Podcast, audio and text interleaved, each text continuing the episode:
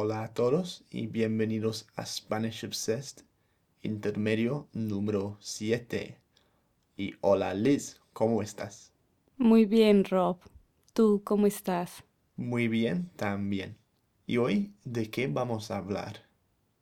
Vamos a hablar de nuestros vicios y de cómo dormimos. Sí. Entonces, Liz, ¿tú normalmente cuántas horas duermes por la noche? Normalmente duermo entre 7 y 8 horas. ¿No? Muy específico. Sí. ¿Nunca más? ¿Nunca menos? Eh, los fines de semana duermo un poco más. Sin embargo, cuando estaba en la universidad, dormía menos. ¿Ah, sí? Sí.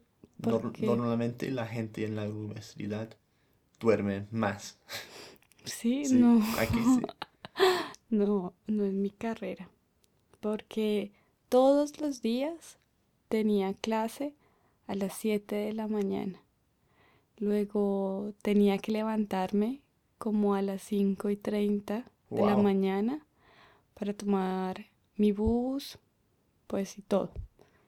Y mm, estudiaba hasta el mediodía y en la noche trasnochaba leyendo y estudiando, como hasta las 11 o 12. ¿Y tú funcionas bien sin mucho sueño? Si duermes, por ejemplo, solo cinco horas, ¿puedes funcionar bien al día siguiente? No, Necesitas dormir. necesito dormir. Y en la universidad tomaba una siesta durante el día Ah, en la biblioteca. tomabas siestas, las siestas famosas. Sí. Sí. ¿A qué hora tomabas tu siesta? Em, después del almuerzo, como a la una, eh, eh, nos devolvíamos con mis amigas a la biblioteca, pero antes de empezar a estudiar, dormíamos un rato en el sofá o sobre la mesa. Algo que mucha gente no entiende es por qué la gente echa siestas. Es como dormir durante el día. Para mucha gente es muy raro hacer eso. Explícanos un poco de por qué echas una siesta de vez en cuando. Porque tú puedes recuperarte en 30 minutos si, si estás cansado. Y generalmente después de comer o de almorzar, tú siempre sientes así como, ay, qué pereza. Entonces quieres como cerrar los ojos y ya, y tomarte un break. Muy bien. Es una pena que en nuestros días laborales no podemos hacer eso. Mm, Pero yo estuve en la oficina de Google mm. hace un par de meses y vi que tenía, tenían unas hamacas en la oficina. sí. No sé si se puede echar una siesta ahí. Genial. Sería, ¿no? Sí. Y bueno, ¿tú tienes un despertador? Sí, lo tenía, pero actualmente utilizo mi celular, mi iPhone. Entonces, aun cuando no tienes que levantarte, ¿siempre pones el despertador o no? No, ahora lo programo, lo tengo programado de lunes hasta el viernes. Y los fines de semana no, no suena. Mm, sí. salvo que tenga algo importante para hacer o que tenga que madrugar. Yo creo que hay dos tipos de persona. No sé cómo es en español, a lo mejor nos puedes decir tú, pero a los que se acuestan tempranos y se levantan temprano. Y hay otros que se acuestan tarde y se levantan tarde. Y hay una frase, ¿no? Que en español dice, ¿a quién, cómo es? ¿A quién madruga? Ah, sí. Dios les ayuda. El que, al que madruga, Dios le ayuda. ¿Y tú de qué tipo eres? De ese tipo. La verdad, mi, en mi casa son muy religiosos y mi mami siempre me lo decía. Al que madruga, Dios le ayuda. Y sí, creo que me rinde más el tiempo y todo es más productivo si me levanto temprano que si trasnocho. Sí, porque siempre estoy muy sorprendido cuando te llamo y te, te pregunto, ¿a qué hora te levantaste esta mañana? Mm. Y me dices, ay no, son las, las cinco y media, ¿Las seis? las seis, pero no tenías que estar des- despierto a esa hora. no entiendo. Pero bueno, Sí, ya se vuelve como un hábito. mm, Y incluso algunas veces no coloco el reloj y ya es como un reloj biológico que ya de repente me despierto. Ya es mi cuerpo que se habituó como a ese horario. Yo era de tipo B, el tipo que se levanta, que se acuesta tarde y se levante, se levanta tarde. Pero recientemente cambié, mm. porque ahora por las mañanas voy Al al gimnasio, sí, sí, y me levanto a las seis, Mm, casi todos los días. Y bueno, cuesta, es, es un poco difícil madrugar, pero vale la pena, Sí, siempre vale la pena. Y lo que pasa es que habría pensado que estaría siempre muy cansado por haber madrugada. madrugado, sí. Pero no, con seis horas funciono bien y me siento muy bien. Y la verdad es que aun cuando no tengo que levantarme temprano, no, cuando no tengo que madrugar, pues me levanto a las Lo siete haces. y a Mm. las siete y media de todas las formas. Mm, muy bien, Sí. muy bien.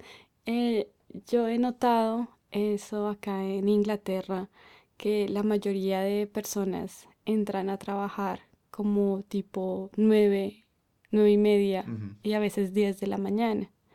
En cambio, en Colombia es normal que la gente empiece incluso desde las siete de la mañana mm. u ocho de la mañana a trabajar su jornada. ¿Y a qué hora terminan? A las cinco de la Oh, tarde, seis igual, de la tarde, igual. pero empezamos primero.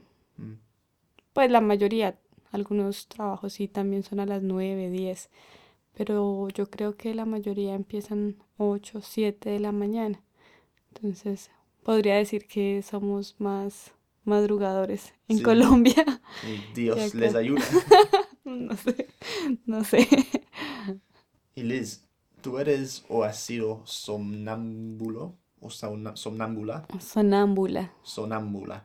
No, no lo he sido. A ver, ¿la palabra sonámbula se refiere a la persona o eres una persona sonámbula o una persona que son... no, no sé cómo No, la palabra es sonámbula, es la persona.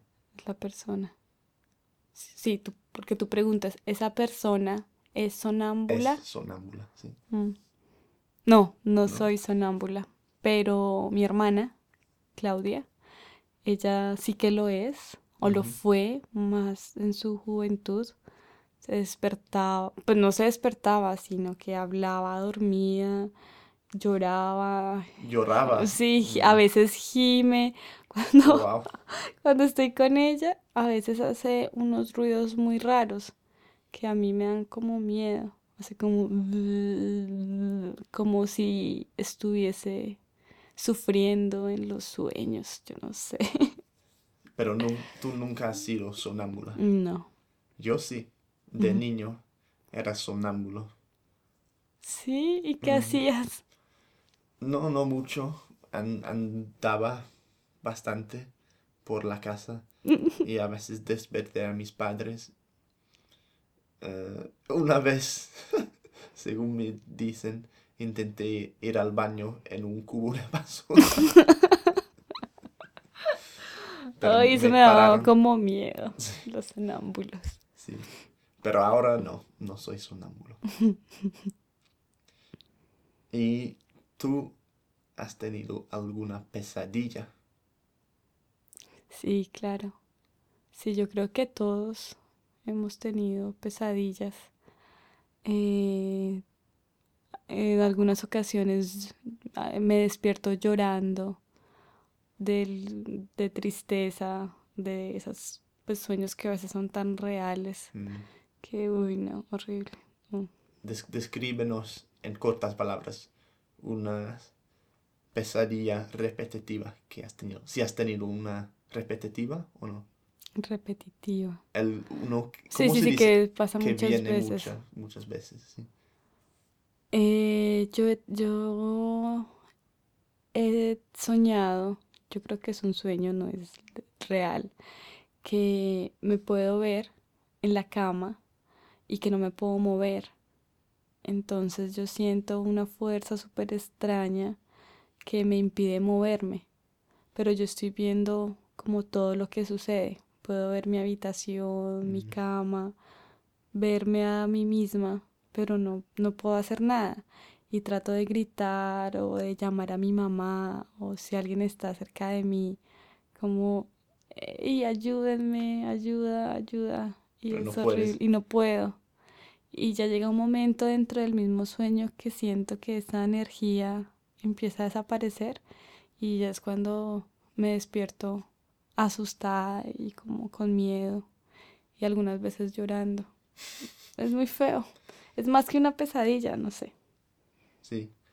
Yo a veces, no es una pesadilla, pero a veces me despierto convencido de que hay un animal en la cama conmigo.